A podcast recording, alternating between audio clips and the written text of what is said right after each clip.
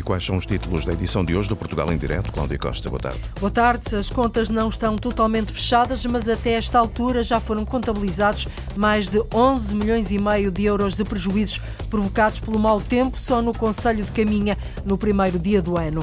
Montalegre já tem os enchidos temperados e prontos para mais uma edição da Feira do Fumeiro, um evento que tem um grande impacto na economia do Conselho.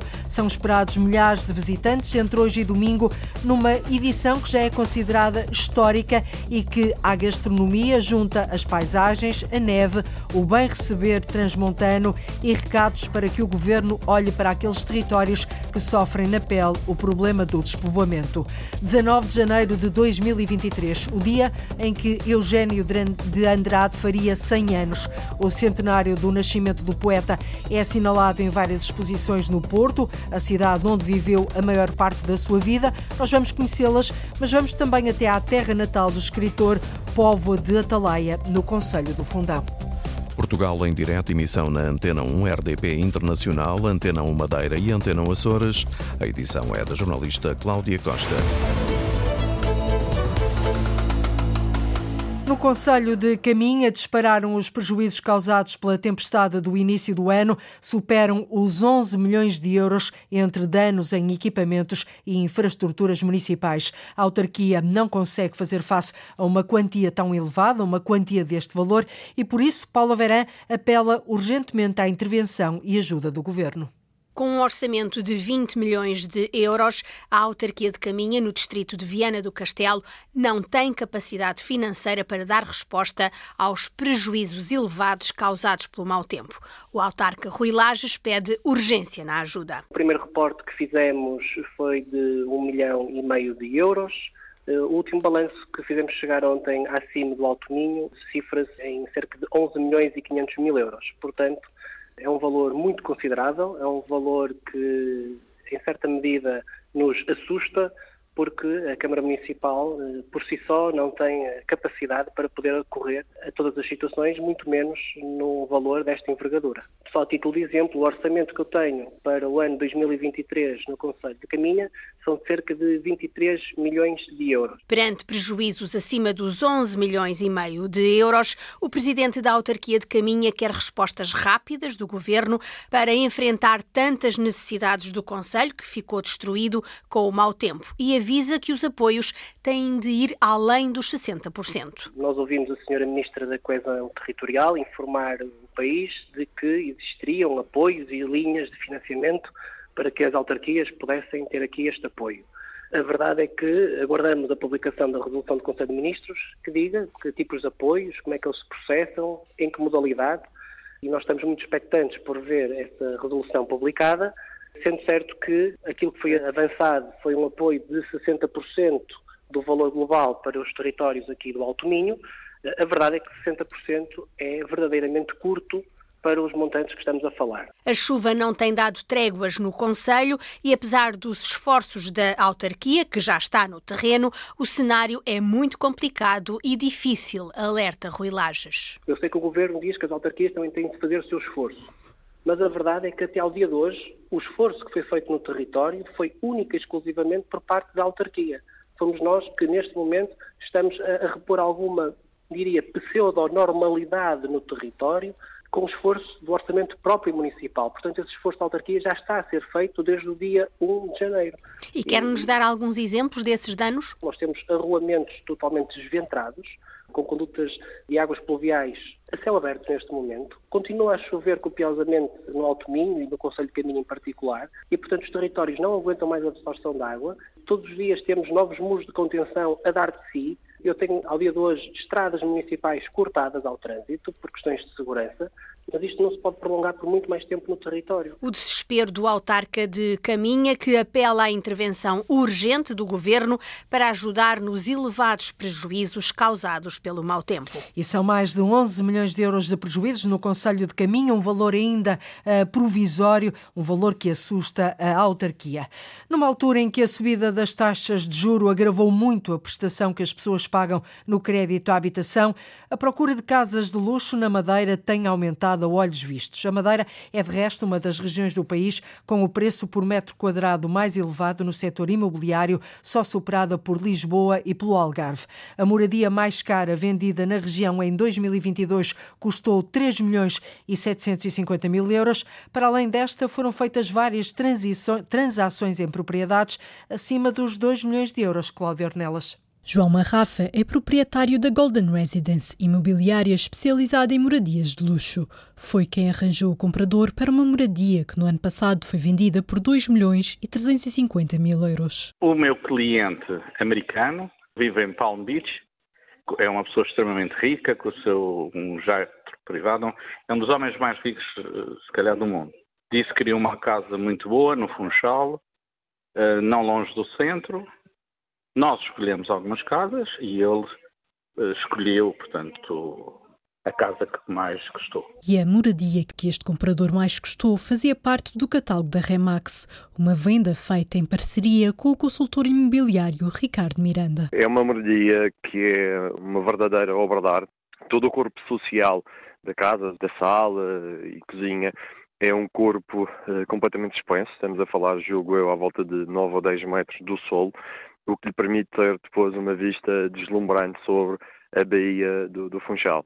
Estamos a falar numa, numa moradia com uh, cinco suítes, Uh, além da sala principal, uh, outras duas saletas, uma delas até transformada em, em, sala de jogos. Dentro das cerca de mil transações que a KW Madeira efetuou no ano passado, a mais cara foi uma moradia em São Gonçalo, que pelo valor de 2 milhões e 400 mil euros foi vendida a um comprador alemão, explica Fábio Silva, team leader da empresa. É uma moradia estilo madeirense, neste caso quintinha, uma linda vista para o, para o Funchal, com cerca de 2 mil e poucos metros quadrados de terreno, Uh, com quatro suítes, uh, uma varanda fantástica. Já a moradia mais cara vendida pela Sotheby's fica situada na zona mais alta de Câmara de Lobos. Correspondeu a uma transação no valor de 3 milhões e 750 mil euros e foi adquirida por um casal alemão.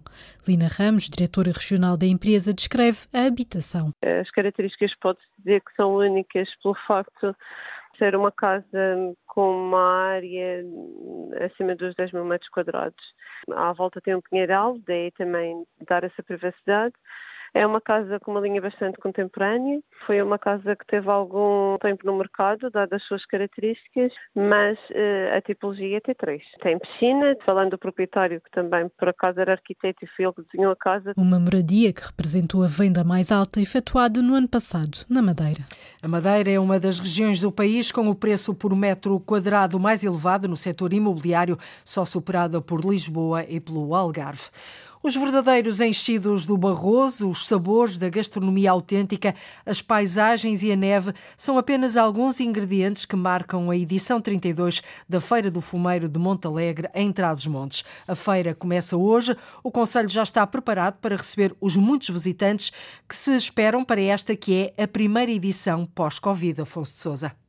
Já é uma edição histórica. Desde logo, a celebração dos 750 anos da atribuição do foral aqui ao nosso uh, Conselho. Assim, percebe-se que aqui há já muito tempo que se apuram os temperos dos vários chouriços que são a principal atração desta feira. E já está tudo preparado à boa maneira de Montalegre. Está tudo pronto para receber os milhares de visitantes que temos a certeza que vão acorrer a Montalegre. Em primeiro lugar, à procura dos produtos de excelência que poderão eh, comprar eh, no espaço eh, da feira mas também para passarem uh, um dia muito divertido, com a neve. E se ainda lhe sobrar um tempinho, Fátima Fernandes, a também nova Presidente da Câmara de Montalegre, sugere-lhe uma outra passagem pelo pavilhão da feira. Porque ficou ali uma chouriça que tinha muito bom aspecto e, portanto, que é importante revisitar. E mesmo que não encontre a melhor chouriça de todas, vai ter à disposição uma praça de sabores únicos. Entre o fumeiro, entre o cozido, entre o bom presunto, o pão, o mel, as compotas, os licores, eh, é um espaço de degustação. E para que o prato fique perfeito, haverá música popular para ouvir e ver. Porque a comida acompanhada eh, de música eh, tem sempre outro sabor. Fátima Fernandes convida também todos a olhar para fora do pavilhão da feira a imensa natureza de todo o Barroso, que é património agrícola mundial da Unesco, e para toda a sua autenticidade.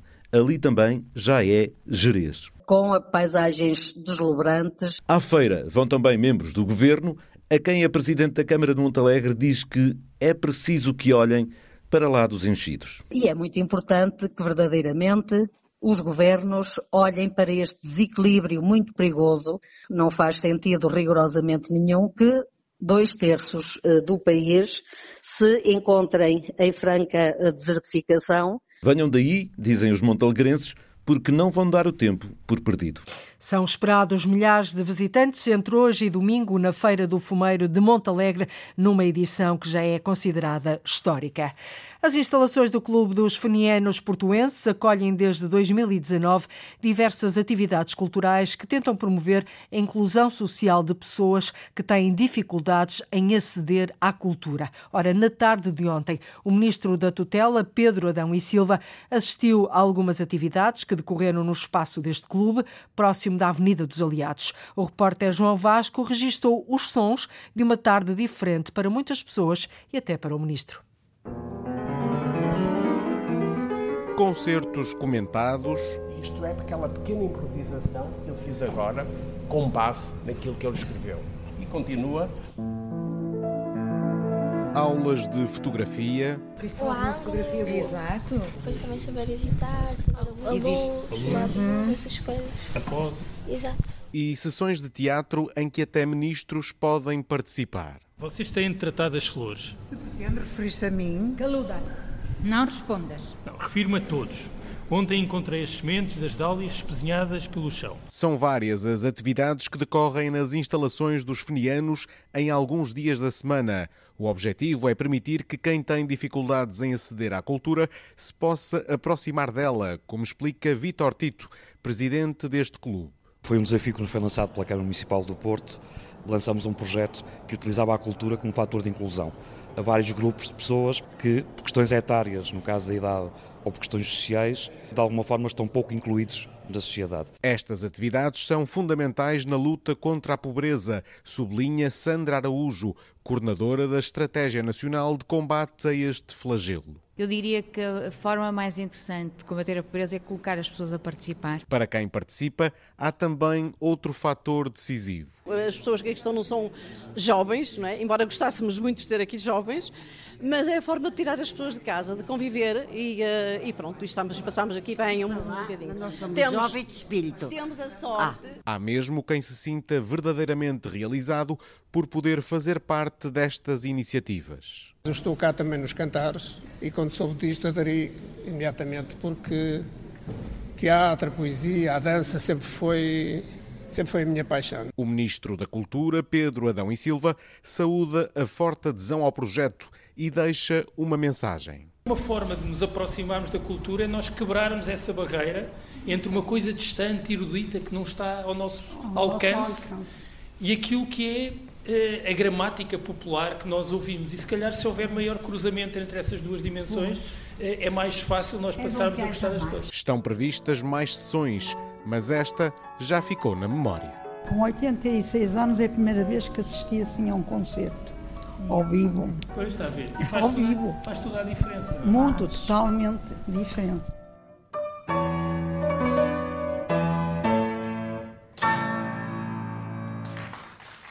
Palmas para este projeto e assim é mais fácil aceder à cultura. Estas atividades podem encontrá-las nas instalações do Clube dos Fenianos Portuenses.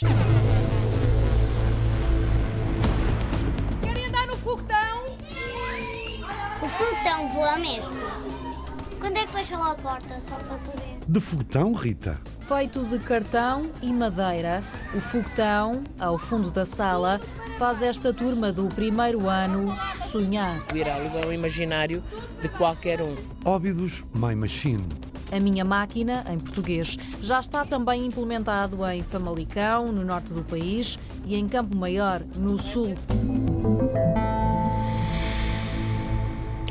No dia em que se assinala o centenário do nascimento do poeta, vai ser inaugurada a exposição Eugênio de Andrade, A Arte dos Versos. A mostra reúne cerca de 200 peças originais, desde poemas manuscritos, datilografados ou editados em livro, a objetos pessoais, fotografias e postais de Eugênio, que nasceu no Conselho do Fundão, mas que viveu a maior parte da sua vida na cidade do Porto. As portas da Biblioteca Almeida Garrete, nos Jardins do Palácio de Cristal, abrem às 5 da tarde. O repórter Miguel Bastos já lá foi e visitou a exposição. Uma espécie de matriosca de tesouros, uns tesouros dentro de outros. Estamos nos jardins do Palácio de Cristal, na zona nobre da cidade. Dentro dos jardins, outro tesouro, a Biblioteca Almeida Garrett. E dentro da biblioteca, vários tesouros de Eugênio de Andrade, numa altura em que se celebra o centenário do nascimento do poeta. O maior tesouro de todos será, porventura, a máquina de escrever de Eugênio, que está aqui neste espaço. Viva Jorge Sobrado, diretor do Museu da Cidade das Bibliotecas, é um dos eh, curadores desta exposição, juntamente com eh, a Rita Roque, já vamos também falar com ela. Neste momento estamos no átrio uh, da biblioteca. Vamos iniciar este percurso. Temos aqui branco no branco, como na poesia de Eugênio de Andrade. Ainda não estão aqui as marcas da exposição. O que é que vai estar aqui nestas paredes daqui a pouco? Bem, nós eh, nesta entrada, neste átrio, neste momento de eh, preparação para uma exposição e para uma revelação, termo muito eh, caro Eugênio, eh, eh, de alguma forma fomos resgatar algumas das leituras e das eh, sentenças que muitos dos colegas de profissão de letras de Eugênio, poetas, mas também escritores, foram produzindo acerca eh, da vida e obra de Eugênio. E, portanto, tem, teremos aqui inscrições eh, de leituras de Tolentino Mendonça, de António Lobantunes, de Arnaldo Saraiva, de Luís Miguel Nava, outro eh, poeta muito cúmplice de Eugênio de Andrade, e que nos vão introduzindo, nos vão preparando para a apreensão e a, essa aproximação a esse tesouro guardado na Biblioteca Municipal principal, que é o espólio eh, literário, manuscrito de Eugênio, o espólio fotográfico e também uma certa dimensão secreta, a dimensão de colecionador. Eugênio era um colecionador parcimonioso, eh, seletivo, eh, sobretudo resultado das suas viagens, de imagens que de alguma forma constelaram o seu fundo simbólico enquanto criador. E portanto, nesta entrada vamos preparar para essa experiência. Então vamos entrando. Rita, ainda há cabos pelo chão, há muita gente a trabalhar nesta, nesta exposição. Já temos aqui uh, as bancadas com uh, vários objetos uh, de Eugênio. como é que foi pensada esta, esta exposição? As pessoas vão se perder aqui ou, pelo contrário, têm um caminho para começarem a explorar também, a partir deste espaço, a obra de Eugênio? Nesta, nesta primeira entrada, e eu se calhar falo destas duas, temos a infância a juventude e o nascimento do poeta e também o nascimento do desejo. Temos as primeiras edições dos Amantes Sem Dinheiro, primeira edição do Adolescente, a primeira edição do Até Amanhã, que é o livro que fecha de alguma forma a sua relação um, muito intensa, de alguma forma edipiana com a mãe, não é? Portanto, com a morte da mãe, o Eugênio escreve Até Amanhã e encomenda a João Cocteau uma série de desenhos que vão também habitar este livro. Vamos ter um desenho original do, do próprio João Cocteau e passando uh, para a mesa, para a segunda mesa que de alguma forma é gêmea desta primeira, nós vamos, vamos até lá então. Sim, vamos perpetuando estas imagens da, da relação do, do nascimento uh, do, do, poeta e da criação, por assim dizer, da maturação do poeta. Sobranceiro à imagem também do, do Fernando Pessoa. A partir da mesa 2 já, já temos então um encontro com um desdobramento originais pela mão do próprio Eugênio de Andrade. Um, abrimos com desde respirações de páginas uh, até uh, datiloscritos, manuscritos, escrita que se sobrepõe uma sobre a outra nessas, nessas correções, nessa evolução. Eugênio era profundamente exigente com os seus textos e nesta exposição poderemos ver uma, várias sequências de um mesmo poema que se foi transformando, aliás, e que depois explica também o título, o título desta exposição, a Arte dos Versos. Para além disso, poderemos viajar para eh, primeiras edições, aliás, as primeiras edições em, em, em, português, mas também para a obra traduzida de Eugênio. Eugênio foi um, é um dos grandes, não foi, é um um dos grandes poetas eh, portugueses eh, do século XX, é, tem um legado, um legado vivo. Aliás, este centenário, este centenário quer, de alguma forma, colocar, colocar os portugueses a ler Eugênio, a reler Eugênio. E, um, e, uma, e uma marca que nos fica dessa experiência de reencontro com a poesia de Eugênio é a sua vitalidade a poesia não envelheceu. A poesia da gente está, está, está jovem, vibrante, luminosa. Aliás, é uma poesia muito luminosa, muito elementar, muito solar, muito, um, muito cristalina também. Uh, e, portanto, nesta mesa teremos a oportunidade de uh, contactar com uh, edições, edições italianas, edições alemãs, edições até romenas, inglesas, um, americanas, um, de, de, de, de Eugênio, e, portanto, de ter uma certa leitura sobre sobre a dimensão internacional que adquiriu este poeta. Falava-nos aqui há instantes desta, desta possibilidade, no fundo, de termos aqui uma espécie de autópsia ao próprio processo criativo de, de Eugênio de Andrade. Temos aqui uh, um poema em seis versões, esta é já a última versão, a definitiva. a definitiva. A arte dos versos. A arte dos versos. Uh, num poema que começou por intitular-se Ciência Suprema. Uh, e, portanto, numa versão ainda num, num, num caderno de, de, de, notas em formato A5, vamos assistindo à transformação do poema, da sua materialidade, quando ele está, de alguma forma, a adquirir a sua forma fi final, como se fosse uma escultura que está a ser arrancada à pedra. Os originais estão datados e, portanto, podemos perceber que num só dia ele produz várias versões manuscritas e dactilografadas do poema e, portanto, ele vai adquirindo a sua forma na versão uh, dactilografada, mas a última versão, antes que conhecemos, antes da sua passagem a livro, ainda tem uma retificação, que é a retificação do título. É um, é um, é um poema muito bonito, é um poema muito bonito que fala sobre arte dos versos como ciência, como ciência, como arte, mas que nos remete uh, de uma dimensão celeste, de uma dimensão espiritual para uma dimensão terrena. Uh, uma dimensão telúrica.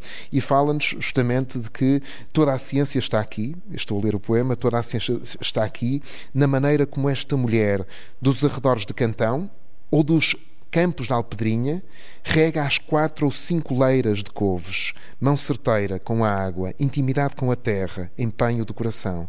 Assim se faz o poema. A arte dos versos. Quando o poema parecia estar a adquirir a, sua forma final, o autor resolve. Não quando. este não quando. O, o autor uh, resolve mudar uh, o nome do, do poema. Vamos fechar aqui este espaço dedicado à exposição, mas esta celebração de Eugênio vai continuar com outras iniciativas. Jorge, muito brevemente, que iniciativas vão ser essas? Um ciclo de leituras, portanto, neste ambiente, eh, nesta mesma exposição, neste mesmo espaço, quinzenalmente teremos leituras eh, de Eugênio, de poemas de Eugênio, Pedro Abrunhosa. Primeiro vai ser o Pedro Abrunhosa. Pedro Abrunhosa. Portanto, Esta tarde. Eh, exatamente, portanto, que irá fazer uma seleção de seis, sete, oito dos seus poemas de predileção de, de Eugênio. Há também um ciclo de conversas, um ciclo que terá uma conversa mensal e, portanto, será amanhã com Rui Lage, o poeta Rui Lage, e o amigo e crítico literário e também investigador da obra de Eugênio Arnaldo Saraiva. E, portanto, um ciclo de conversas que eh, procurarão trazer luz sobre a vida e obra de Eugênio e sobre as suas relações, as suas relações com a política, ou a relação da poesia com a política e com a resistência, eh, a relação da, da poesia com a cidade, e neste caso a relação de Eugênio com a, a, cidade do Porto, mas também a, a relação de, dos, dos, poetas que vão falar sobre isto. Também João Luís Barreto Guimarães, para mim, pessoa ainda recentemente que estará nessa mesa, portanto, falará também da relação da sua obra com eh, a cidade do Porto, à semelhança de Inês Lourenço, e, portanto, será um ciclo de conversas que começará agora em janeiro e prolongar-se-á até abril. Finalmente, neste mesmo período, enquadrando a celebração do Dia Mundial da Poesia e do Dia do Livro, organizamos leituras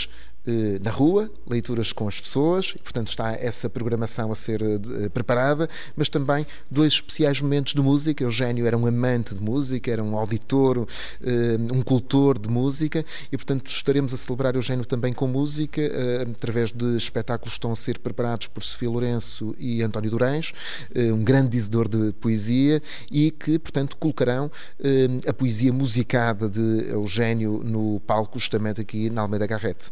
Para o segundo semestre estamos a preparar uma nova abertura, manter a porta aberta, como dizia a Rita, estamos a manter a porta aberta para o espólio, para, para o espólio artístico também e, portanto, para um segundo momento de, de celebração do centenário.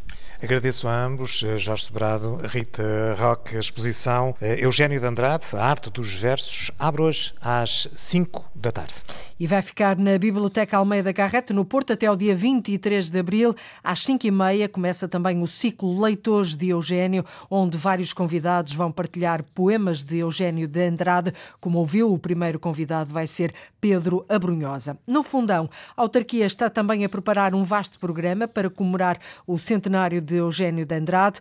Um dos eventos em destaque é a construção da Casa da Leitura, um espaço intimista projetado por Cisa Vieira. Mais um elemento a juntar a muitos outros que já existem em Póvoa de Atalaia, terra natal de Eugênio, e que marcam o início da sua vida enquanto homem e poeta, para que seja Paulo Brás eternamente recordado. São como um cristal as palavras, algumas um punhal, um incêndio, outras orvalho apenas. Secretas vêm, cheias da memória. Eugênio de Andrade, pseudónimo de José Fontinhas, passou poucos anos na sua terra natal, mas a Póvoa da Atalaia guarda inúmeras recordações do poeta maior para que seja eternamente lembrado. Dá nome a uma rua, a Casa da Eira, onde viveu, foi preservada, há ainda um espaço museológico com sala da memória, que é a Casa da Poesia, e o Jardim do Poeta, decorado com pinturas das mulheres de preto, tantas vezes mencionadas nos seus poemas.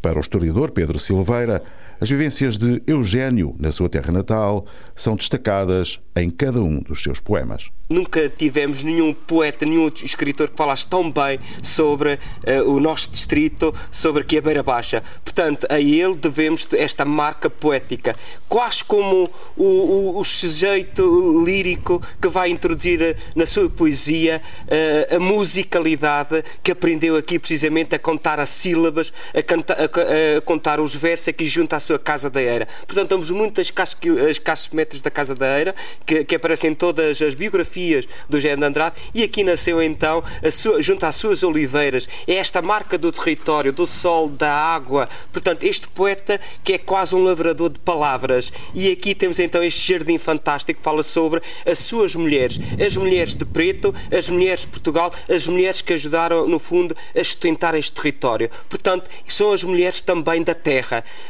Para o Eugênio de Andrade, poesia é terra, mas também poesia é mãe. E a mãe é terra. E aqui está tudo, está tudo, reúne todas estas condições, estes lugares.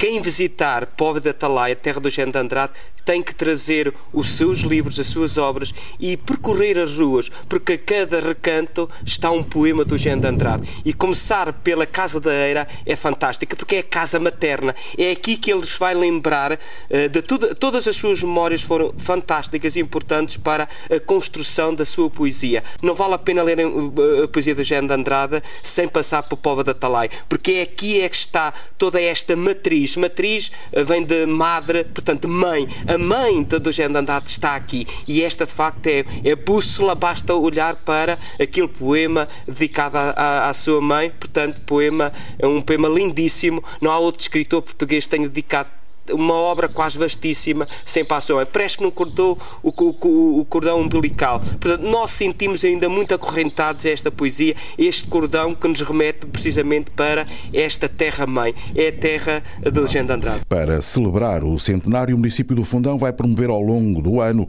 exposições, concertos, arte urbana, colóquios, debates, trabalhos com as escolas e a iniciativa mais emblemática será a construção de um espaço de raiz, a Casa da Leitura, um espaço intimista projetado pelo seu amigo Cisa Vieira, como nos refere Alcina Cerdeira, a vereadora da Cultura. Num espaço magnífico, eh, rodeado de oliveiras, em que eh, será também um marco importante para assinalar o centenário, atendendo que são, eram duas pessoas amigas e que até trocavam poemas. Portanto, nesta relação de dois génios uh, das artes e das letras, também quisemos uh, envolvê-lo neste uh, projeto de, dedicado ao centenário das comemorações de Eugênio de Andrade. Porque, a partir do fundão, também queríamos que esta celebração seja uma celebração que envolva uh, Portugal, uh, porque Eugênio merece, que é um, um, autor reconhecidíssimo e que o Fundão, a partir da sua terra, o quer ainda valorizar mais uh, através do, do trabalho que, que, tem. Já que falou em Portugal, valorizar em Portugal, tenho ideia de que o Ministério da Cultura, para já, ainda não está a aderir às vossas. eu penso que aderirá, já, já houve uma resposta de interesse, manifestação de interesse para uh, se associar às nossas iniciativas, e, obviamente tem, uh, porque o nosso, este autor que nasceu aqui no nosso Conselho é um autor do mundo e, portanto, Portugal tem que, que estar rendido eu acho que cada vez mais todos deveríamos conhecer, todos mesmo. As escolas têm aqui um papel importantíssimo para os mais novos conhecerem a obra, porque ele escreveu efetivamente para todos para as crianças e para os adultos. A obra dele é vastíssima a esse nível. O primeiro evento que assinala o centenário de Eugênio de Andrade está marcado para esta tarde com a inauguração da exposição Branco no Branco, com 100 imagens e 100 palavras de um dos maiores poetas portugueses. As palavras tecidas são de luz e são a noite, e mesmo pálidas, verdes paraísos lembram ainda. Quem as escuta quem recolhe, assim, cruéis, desfeitas, nas suas conchas puras. Eugênio de Andrade viveu com a mãe em Póvoa de Atalaia até aos sete anos. E do Fundão, terra natal do poeta, voltamos ao Porto, agora à Cooperativa Árvore, já tivemos na Biblioteca Almeida Garreta. Ora, na Árvore, até ao dia 28 deste mês, pode ali ser vista a exposição Poesia a 100 Eugênio. Nuno Carvalho, agora aqui em direto, o que é que vês pelo meio de pinturas e esculturas dedicadas ao poeta? São pinturas e esculturas de artistas sobre o tema do imaginário poético de Eugênio de Andrade e fotografias de Eugênio de Andrade com artistas e personalidades que com ele privaram. Chama-me a atenção o canto da sala onde estão três desenhos de, de, de José Rodrigues, três desenhos a José Emílio, boa tarde, da direção da Cooperativa Árvore, são três desenhos com a peculiaridade de terem sido feitos uh, no velório, exatamente aqui de Eugênio de Andrade. Uh, exatamente, portanto, são, são três desenhos, uh, com, para mim, com uma particular importância e distinção, pelo facto de terem sido realizados pelo escultor José Rodrigues, na altura presidente até da, da cooperativa, durante o velório em, de Eugênio de Andrade, que aconteceu por vontade dele, eh, nesta casa, exatamente na sala onde nos encontramos e onde está a exposição neste momento. São três desenhos feitos com uma carga emocional extrema, eh, os dois grandes amigos, eh, um que assiste à presença do corpo de, de, do outro grande amigo, e a melhor maneira que um artista tem de manifestar a sua própria emoção é fazer aquilo que, que mais ou que melhor sabe fazer, que no caso eh, eh, foram desenhos que o Zé Rodrigues executou. É um momento único, é um momento de particular elevação, de grande elevação, porque, na verdade, se virmos bem, a verdadeira arte é esta. É quando os artistas manifestam a, a sua, o seu sentimento, o seu, o seu momento de, de tristeza mas de grande elevação. São desenhos que estão emoldurados, mas estão amarrotados porque foram salvos uh, in extremis do lixo e por isso podem agora ser vistos, como as fotografias de Graça Martins, fotografias de hum, Eugênio nos anos 80, com uma imagem muito diferente, Graça Martins, daquela que estamos habituados. Porquê? Uh, porque ele tinha uma relação com o Eugênio de grande amizade Uh, não era das letras, não havia competição, era da arte, da pintura. O meu ateliê era em frente ao Café Belas Artes, a um minuto da Faculdade de Belas Artes, perto da casa do Eugênio de Andrade, em Duque de Palmela, e o Eugênio ia muitas vezes ao meu estúdio, meu estúdio e da Isabel de Sá, que era pintora, mas que depois, mais tarde, acabou por ser poeta também. Uh, e nós tínhamos uma relação de amizade muito especial. O Eugênio era uma pessoa muito generosa e consegui que ele se desprendesse, que em lugar de conseguir ficar naquelas poses que nele eram habituais, porque o Eugênio era vaidoso, como é óbvio, era narcísico e sabia qual era o seu lado mais fotogénico. Uma exposição a desmentir que o poeta não tivesse biografia, tal a descrição que procurava, e onde não podiam faltar os gatos, os gatos que o acompanharam durante toda a vida. Nuno Carvalho, repórter da Antena 1, em direto da Cooperativa Árvore, assim a dar-nos conta desta exposição, que pode ser vista até ao dia 28, Poesia a 100 Eugênio. Hoje, dia 19 de janeiro de 2023, Eugênio de Andrade completava um século de vida. Foi prémio Camões em 2001. Não podia deixar de ser recordado aqui na rádio.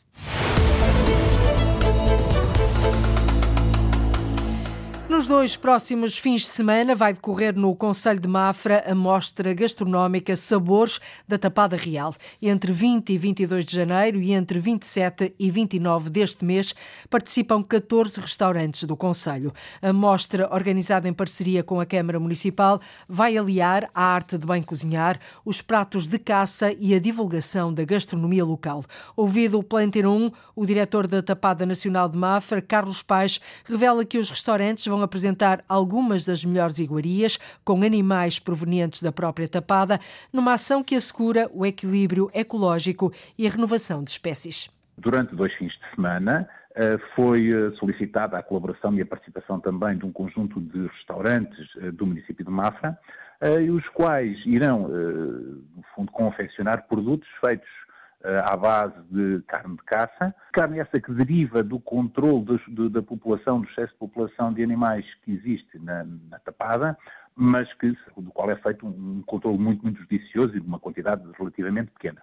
Mas é suficiente, obviamente, para poder proporcionar às, às pessoas que gostam deste tipo de gastronomia um, uh, um momento de, de, poder usufruir um, deste tipo de, de, alimento. Terão no seu cardápio produtos com à base de, de carne de, gamo ou de javali. É uma iniciativa que é efetuada e realizada nos próprios restaurantes, que terão nas suas emendas alguns pratos de carne, além daquilo que são as suas emendas uh, normais.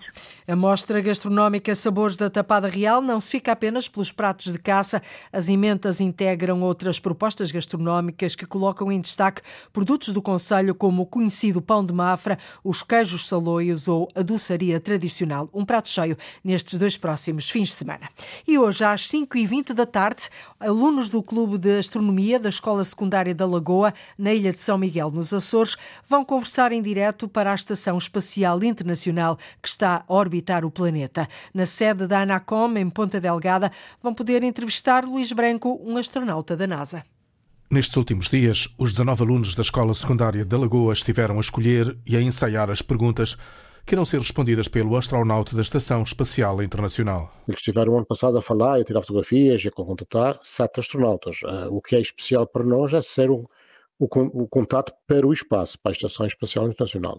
Apesar do clube ter 130 alunos envolvidos diretamente neste projeto, são 19 alunos, irão fazer perguntas uh, aos astronautas que estão na Estação Espacial Internacional. Já sabe, sabemos hoje que o astronauta que vai falar com eles é o astronauta da NASA, John Cassada. Luís Machado, professor e orientador deste projeto que teve o seu início há mais de ano e meio. Desenvolvemos o ano passado e este ano foram com o objetivo de chegar aqui, porque isto não foi fácil.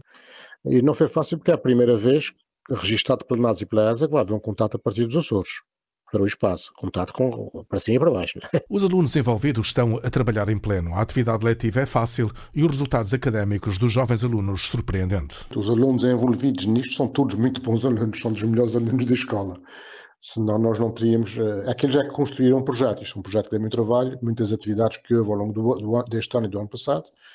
Uh, e não é o único evento, eles já estão no décimo evento sobre o espaço e eles são muito bons alunos e até isto possibilita que sejam melhores alunos, porque eles neste momento são extremamente responsáveis, levam tudo muito a sério. Esta conversa entre alunos dos Açores e astronautas da Estação Espacial Internacional vai acontecer presencialmente a partir das 17 horas na sede da Anacom ou em sinal aberto na internet a partir da mesma hora.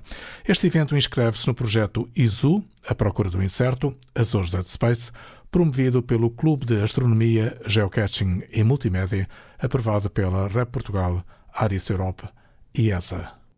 Alunos açorianos à conversa esta tarde com um astronauta da NASA. Em Óbidos, a antiga biblioteca do centro da vila foi transformada numa máquina de ir ao espaço.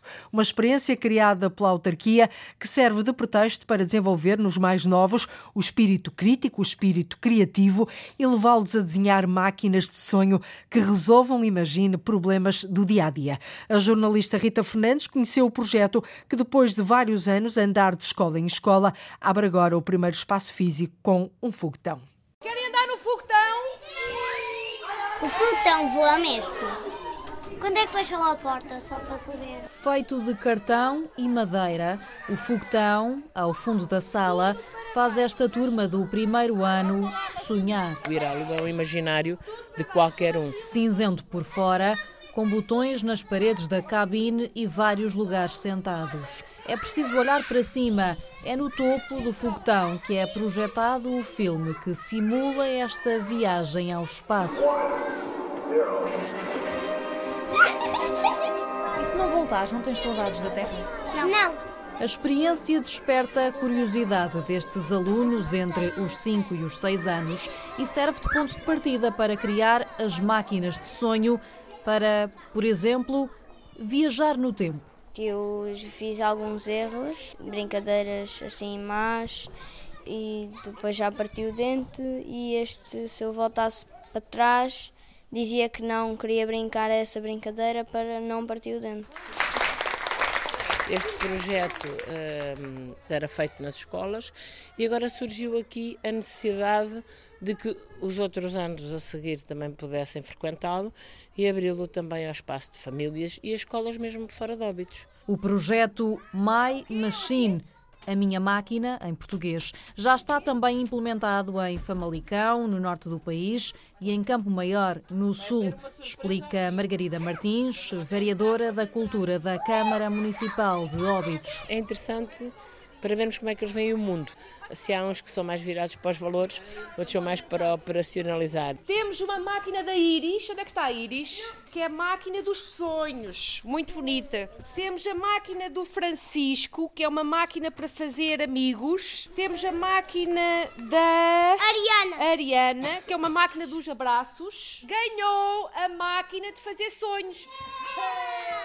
Máquina de sonhos. Porquê, porquê que tiveste essa ideia? Porque eu, eu quase que não sonho quase nada. Mais tarde, num trabalho que pretende promover o diálogo entre gerações e dar a conhecer o mundo da tecnologia, estes alunos visitam a Escola Superior de Artes e Design. É lá que as máquinas ganham forma. Para eles também acaba por ser curioso, também não estão à espera, tal como nós, ao ouvirmos aqui estas ideias e agir que entram na própria máquina, em querer concretizá-la da, da forma mais engraçada, com os materiais mais engraçados. Dois a dois. Construída e já a decorar esta antiga biblioteca está um conjunto de contentores para separar o lixo, de mãos dadas, com caras de monstros simpáticos preto, amarelo, verde e azul. Nós costumamos dizer que costumamos ficar com alguma inveja de não também termos esta oportunidade de realizar as nossas máquinas de sonho. Ana Sofia Godinho é a coordenadora nacional do projeto My Machine que existe desde 2014, uma altura que marcou o país e também a forma de as crianças olharem o mundo. Na altura da Troika, apareceu muitas máquinas para fazer dinheiro e máquinas que tinham saudades do pai ou da mãe, ou da mãe porque os pais tinham entretanto ido para fora para, para ganhar mais dinheiro. E isso na altura tocou-nos bastante. Que idade é que têm? Uh, seis anos. Seis anos. Seis anos. Alguns ainda têm cinco anos. A ideia é expandir, obviamente, a rede tanto a nível nacional como a nível global. Somos muitos países já com o projeto, até com os reconhecimentos mundiais que temos tido de organizações como as Nações Unidas, que reconhecem este projeto como uma boa prática ao nível da educação, ao nível da inovação e da criatividade na educação e, portanto, é provável que este projeto também cresça nos próximos tempos. Olha, vamos sentar, vamos à volta da mesa, à volta da mesa, todos. Ai, eu adoro estar na rádio. Uma reportagem da jornalista Rita Fernandes. Este projeto, criado na Bélgica, mas com sede em Portugal, o My Machine, é promovido pelo Parque Tecnológico de Óbidos em parceria com a Câmara Municipal.